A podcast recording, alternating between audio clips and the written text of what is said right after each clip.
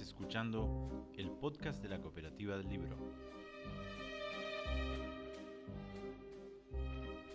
En esta ocasión, de la antología de cuentos de fútbol María Andina, presentamos 8 de julio de 1990.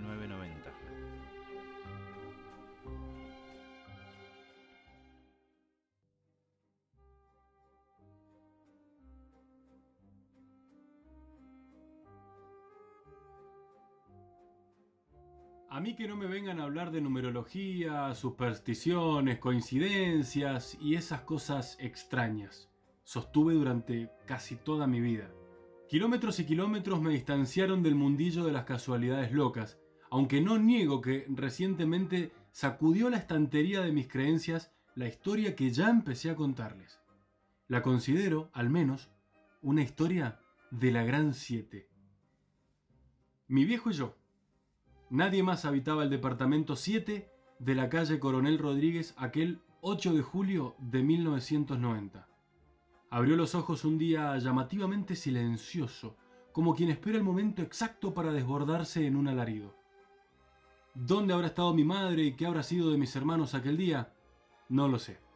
Solo recuerdo a Luis, con su particular e inmensa obsesión por el número 7, y que amanecí todavía soñando sentarme frente al inoxidable Crown para ver cómo ganábamos la final del Mundial ante una tal Alemania Federal.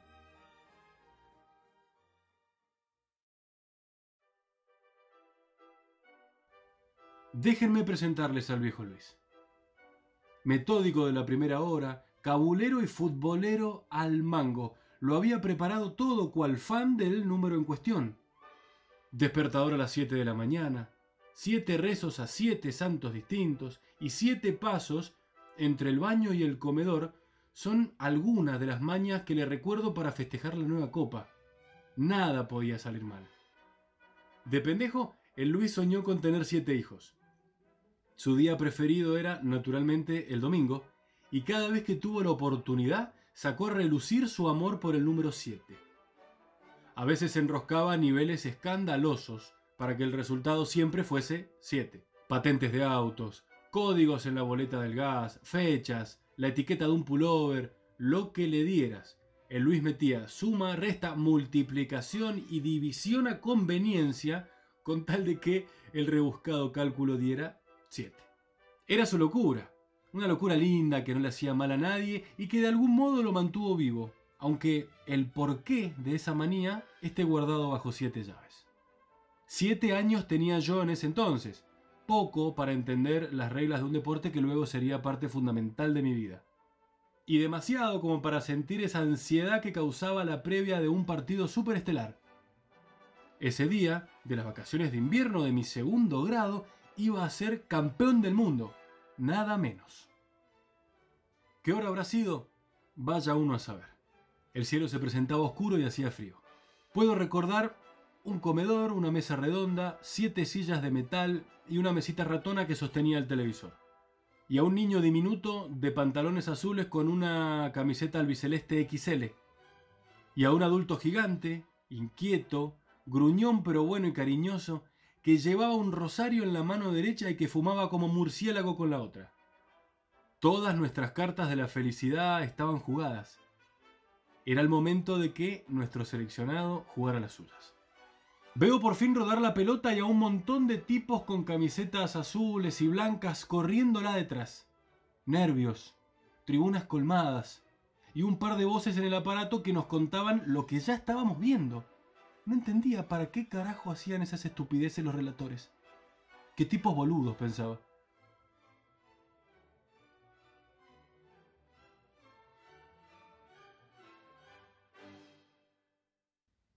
La pantalla mostró varias veces a esos de buzos coloridos y guantes, aunque la pelota no entraba en los arcos ni por error. Estuvimos sentados, luego nos paramos y nos volvimos a sentar. Yo imitaba los movimientos de mi viejo, claro. Él gritaba, yo gritaba. Él agitaba los brazos, yo revoleaba los míos. Pero cuando él insultaba a alguno, yo lo miraba de no creo haberme movido ni para ir al baño. Solo estábamos ahí, inmortales, aguardando el desenlace de una noche que tenía que terminar con saltos, risas y banderitas celestes y blancas. ¿Vieron cuando un cuento se rompe por la irrupción de un ser nefasto y malicioso? Bueno, acá empieza esa parte porque tengo la presencia lacerante de un nombre y no el obvio. No ese petizo morocho que cargó la estrella para conseguir el Mundial de 1986 justamente ante Alemania Federal. No. Edgardo Codesal Méndez se llama mi problema. El árbitro que designó algún borracho de la FIFA en una noche descontrolada entre estupefacientes esparcidos alrededor de una horda de prostitutas comandadas posiblemente por la señora madre de Codesal. Con el tiempo leí sobre este sujeto. Uruguayo, arquero de niño. Siguió el legado de su padre en eso del arbitraje. Se nacionalizó mexicano y tomó notoriedad por la canallada que nos hizo a mi viejo y a mí aquel 8 de julio de 1990. Es que todo marchaba sin mucha novedad, hasta que cerca del final del encuentro comenzó el destrozo de mi pequeña gran ilusión. Uno de los otros cayó desmayado y este hijo de puta corrió hacia nuestro lado señalando un punto blanco que había en el piso. Enfurecido, el viejo Luis negó siete veces ante mi desesperación. Después de un tumulto, un rubio de los blancos pateó y la pelota dio en el interior de nuestra red. Tensión, gritos. La tribuna que no nos correspondía estalló eufórica mientras los ojos de mi padre se iban apagando en slow motion. Sabiéndome en desventaja y al borde del baldazo de agua fría, pregunté cuánto tiempo quedaba. Dos minutos, dijeron los idiotas estos de la televisión. Entonces soñé en voz alta. Alcanza.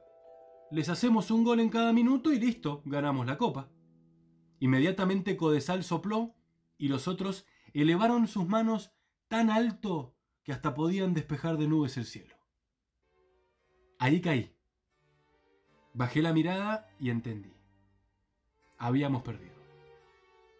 Me habían estafado y yo nunca más iba a ser campeón mundial el 8 de julio de 1990.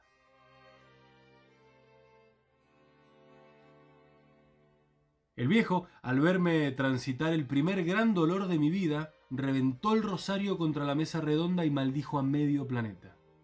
Y uno crece, y con los años se va dando cuenta de muchas cosas que existe la victoria, el empate, las injusticias y la derrota, que no siempre ganan los mejores, que ese año la Alemania federal tenía que hacer amistad con la democrática, que los de guantes y buzos coloridos se llaman arqueros, que la cal que rodea los arcos marca las áreas y que no necesariamente los esquemas tácticos ni las cábalas deciden el resultado de un juego. Me convencí de que un niño puede llorar por una pena en el corazón y que no siempre los adultos lo saben todo y son los más fuertes. Comprendí que no todo penal cobrado es justicia, que los hombres fallan más de lo que aciertan y que las evidencias nunca son suficientes. Pero hay algo que siete mundiales después me sigue quitando el sueño, un amargo interrogante. ¿Por qué este tipo nos hizo semejante cosa?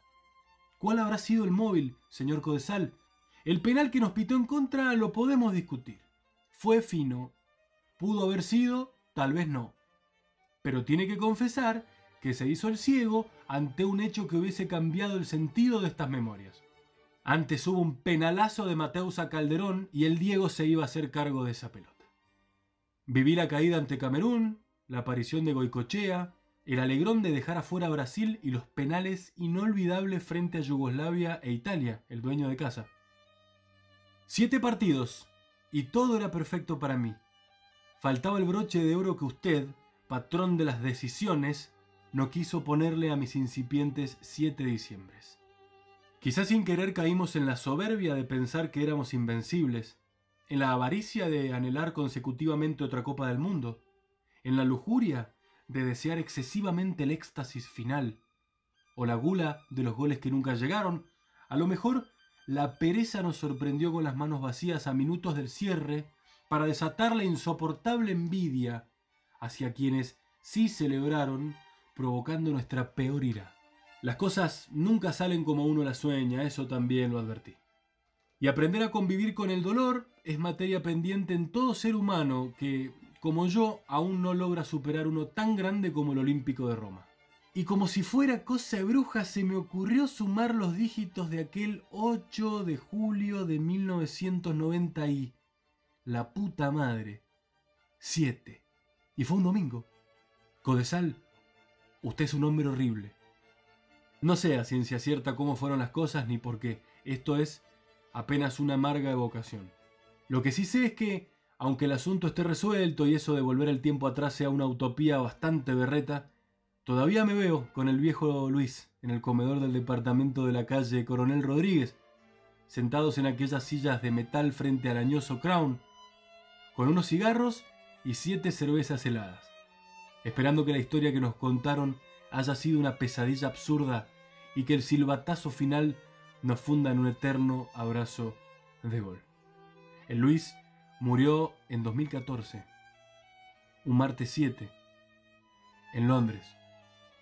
No creo que se haya puesto a sumar las letras de esa ciudad.